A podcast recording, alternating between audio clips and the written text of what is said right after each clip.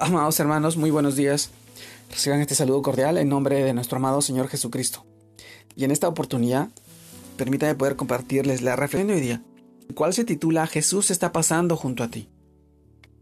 Hoy 4 de agosto, y quisiera reflexionar en este tema y, y es que en el pasaje de Marcos capítulo 5 versículo 25 al 29 nos narra de esta manera, pero una mujer que desde hacía 12 años padecía de flujo de sangre y había sufrido mucho de muchos médicos y gastado todo lo que tenía y nada había aprovechado. Antes le iba peor. Cuando oyó hablar de Jesús, vino por detrás entre la multitud y tocó su manto, porque decía, si tocare tan solamente su manto, seré salva. Y enseguida la fuente de su sangre se secó, y sintió en el cuerpo que estaba sana de aquel azote. Marcos capítulo 5 versículo del 25 al 29. También leemos Marcos capítulo 5 versículo 34. Y él le dijo, Hija, tu fe te ha, hecho salva, ve en paz y queda sana de tu azote. Marcos capítulo 5 versículo 34. Amados hermanos, reflexionando en este tema, Jesús está pasando junto a ti. Nosotros recordamos esta pregunta, ¿Has intentado todo por tu salud, tu paz o tu felicidad y nada has conseguido, nada has logrado? No es momento de fallecer. Jesús está pasando por tu lado. Tan solo toca el borde de su manto. Vemos en este pasaje la palabra de Dios hoy, la historia de una mujer que había sido que había sufrido de una enfermedad durante 12 años y decía la Biblia que lo había intentado todo, había gastado todo su dinero tratando de hallar sanidad o tratando de hallar la cura, pero cada día empeoraba más.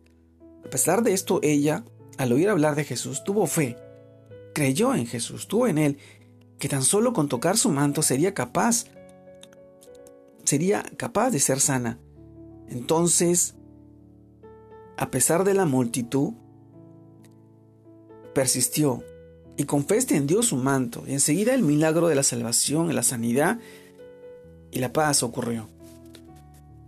Yo te pregunto, ¿y tú cuánto tiempo, cuánto dinero y vida has gastado poniendo la fe en cosas pasajeras, en cosas finitas, en cosas terrenales, y quizás en personas con las mismas limitaciones tuyas?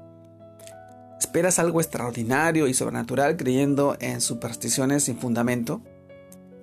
Amado hermano, pues bien, Jesús, que sanó de inmediato a aquella mujer enferma por 12 años, es el mismo que hoy está pasando por tu lado. El unigénito, el Hijo de Dios, que no estimó ser igual a Dios, sino que se hizo hombre para morir en una cruz por ti y para darte salvación, sanidad y paz. Hoy, ese mismo Jesús te está buscando. Y no importa cuál sea tu condición, no importa cuál sea tu enfermedad, que tanto tiempo lleves así o que tan lejos te sientas de Él. Solo es necesario extender tu fe, creer en Él. Puede y quiere hacerlo, quiere sanarte. Jesús no tiene límites ni preferencias. Él murió por ti, por mí, por todos, en esa cruz. Jesús es tu amigo y su vida dio por ti, te ama y no quiere verte derrotado, ni enfermo, ni mucho menos esclavo. Así que hoy te invito para que lo aceptes en tu vida. Permitas que Él entre en tu corazón. Cree que Dios lo envió al mundo para que tú tengas vida eterna, sanidad, paz y toda plenitud. Señor Jesús te dice, lo que es imposible para los hombres es posible para Dios. Basta con que así lo creas, porque el que cree todo le es posible. Pasajes que encontramos en el libro de Marcos capítulo 18 versículo 27, en el libro de Lucas capítulo 18 versículo 27 y en el libro de Marcos capítulo 9 versículo 23. Amados hermanos, amado hermano, Jesús está pasando junto a ti.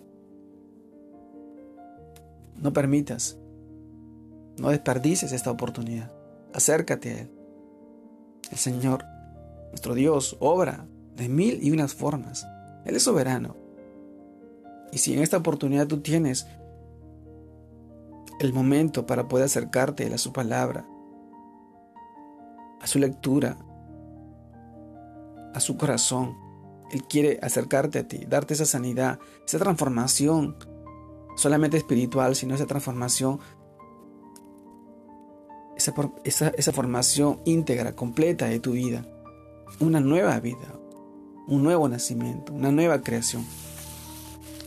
No una creación y no un nacimiento en base a sangre y carne, sino de espíritu, de un espíritu nuevo. Y en esa oportunidad yo te animo a que puedas seguir confiando en Él, a que, a que puedas seguir acercándote en oración a su palabra, en, su meditas, en la meditación de su palabra. Hoy te animo, mi amado hermano. Dios te guarde y bendiga en este tiempo, que sigas confiando y creyendo en el Señor, para que así puedas bendecir a tu familia, a tus hijos, a tus seres queridos, y sigas siendo instrumento de amor para todas aquellas personas que no lo conocen. Dios te guarde y te bendiga. Saludos a todos mis hermanos.